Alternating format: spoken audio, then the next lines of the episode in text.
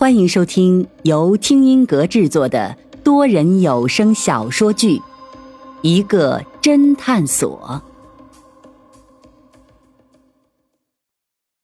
第十一章：奇怪的自杀。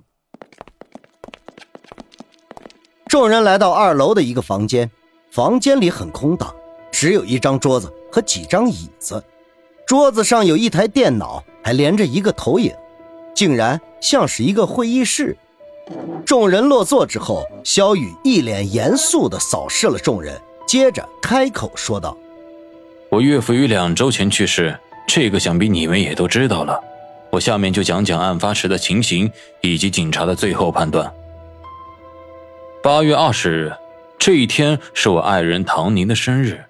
我岳父从小就疼爱这个女儿，便在家中给她办了一个生日 party。”那天岳父临时有事耽搁了一下，party 开始的时候才回到家。回到家之后，他便径直去了自己的书房，手里还拿着一瓶红酒，因为他平时爱喝红酒，我们也不觉得奇怪。肖雨很冷静，说话语速适中，给云峰一种感觉，仿佛现在就是在开一个普通的部门会议而已。说着，肖雨打开电脑和投影。点了几下，投影上面赫然出现了一瓶红酒。萧雨说道：“当时他老人家拿的就是这瓶红酒。”林阳轻声说道：“奥比昂红酒。”云峰一脸惊奇的看着林阳，林阳回瞪他一眼：“怎么，没吃过猪肉？难道还没有看过猪跑步？”萧雨仍旧一脸严肃的看向林阳：“看来这位姑娘很懂红酒。”没错，我岳父一向喜欢喝这个牌子的红酒，不是这个牌子的酒有多好喝，主要是这个牌子的红酒有个非常优雅的中文名，叫红颜绒。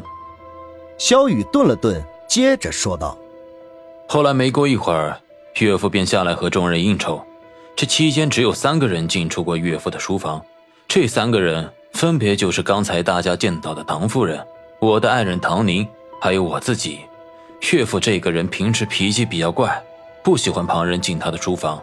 我平时和唐宁来岳父家都是不会进的，但是那天我家潇潇，你们刚才也看到了，非常调皮，两次跑到岳父的书房里面。第一次是唐宁上去揪出来的，第二次是我把他抱出来的。说到自己的孩子，一脸严肃的萧雨脸色也柔和了许多。那唐夫人为何进出唐林先生的书房呢？洛尘毫不客气地问道：“萧雨微微有点尴尬。”据他说，他就是无聊，到里面坐坐。萧雨见众人没有问题，便接着说道：“虽然 party 是岳父举办的，但是他邀请的都是唐宁和我的朋友，基本上都是年轻人。他老人家和我们没有共同语言，所以当时他和众人打了个招呼之后，就直接去了二楼书房。当时。”是我送他老人家上去的，但我并没有进书房。临走的时候，他老人家还让我把书房的门带上。之后，他老人家便再没有下来过，直到 party 结束。我和唐宁打算回去，上门辞别的时候，我敲门没人应我，这才发现书房的门从里面反锁了。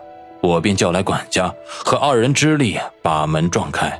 结果一进屋，便发现他老人家。已经死去多时。说着，小雨又在投影上展示了第二张图片。图片上一位老人斜坐在地上，身子靠着墙，肚子上居然插着一把刀，鲜血流了一地。咦，用刀自杀？洛尘情不自禁地说道：“不对，不是用刀自杀。”许真真反驳。洛尘眼一瞪：“你一个小丫头片子，瞎说什么呀？”许真真说道：“从照片上面看，那刀刺的位置不会致命，而从地上的血量来看，似乎也不会让人失血过多而死。”萧雨微微惊讶的看向许真真：“这个姑娘猜的不错，警方的法医尸检之后也说了，刀伤不是致命伤。”而让岳父致死的是那瓶他带回来的红酒。林阳也惊讶地看着许真真，云峰却转头对他低声说道：“贞子以前是学医的。”林阳顿时释然。说着，肖雨又展示了第三张图片。图片上是一张书桌，书桌上面是瓶开了塞的红酒。看来这就是刚才萧雨说的唐林自己带回来的红酒。紧接着，萧雨又展示了第四张图片，图片显示的是个摔碎的酒杯。萧雨接着说道：“警方在这个酒杯里和刚才那瓶红酒里。”都检测到里面还有少量的氰化物，也就是说酒里被人下了毒。是少量的氰化物吗？许真真问道。洛尘不耐烦地说：“你这个丫头怎么净问这些无聊的问题？少量大量有区别吗？”许真真呵呵冷笑：“哼，当然有区别。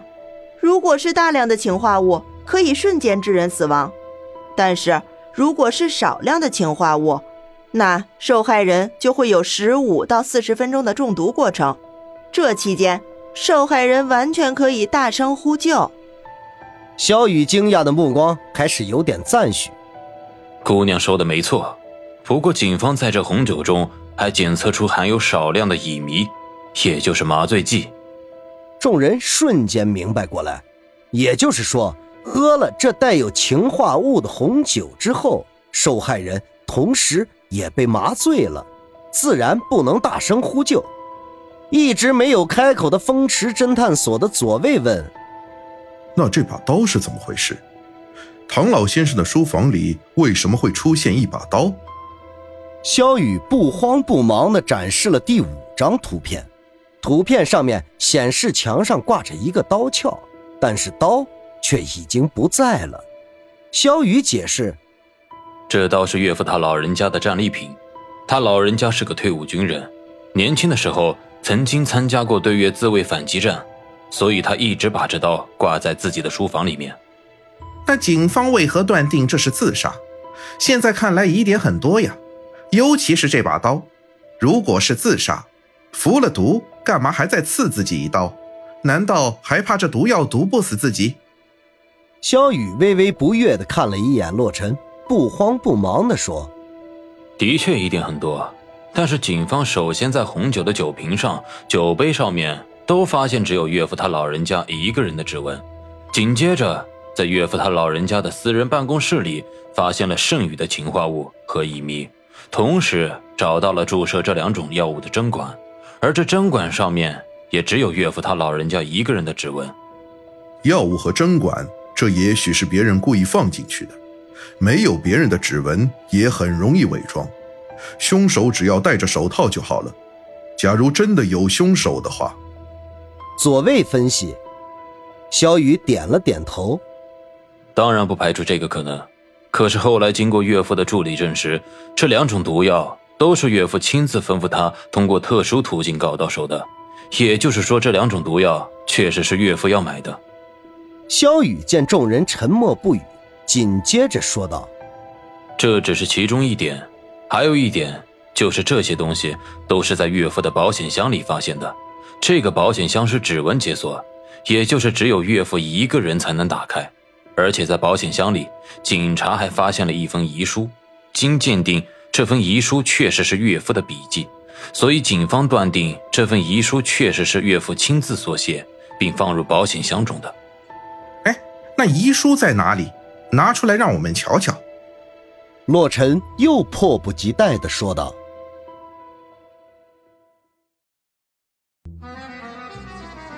听众朋友，本集已播讲完毕，欢迎订阅收听，下集精彩继续。”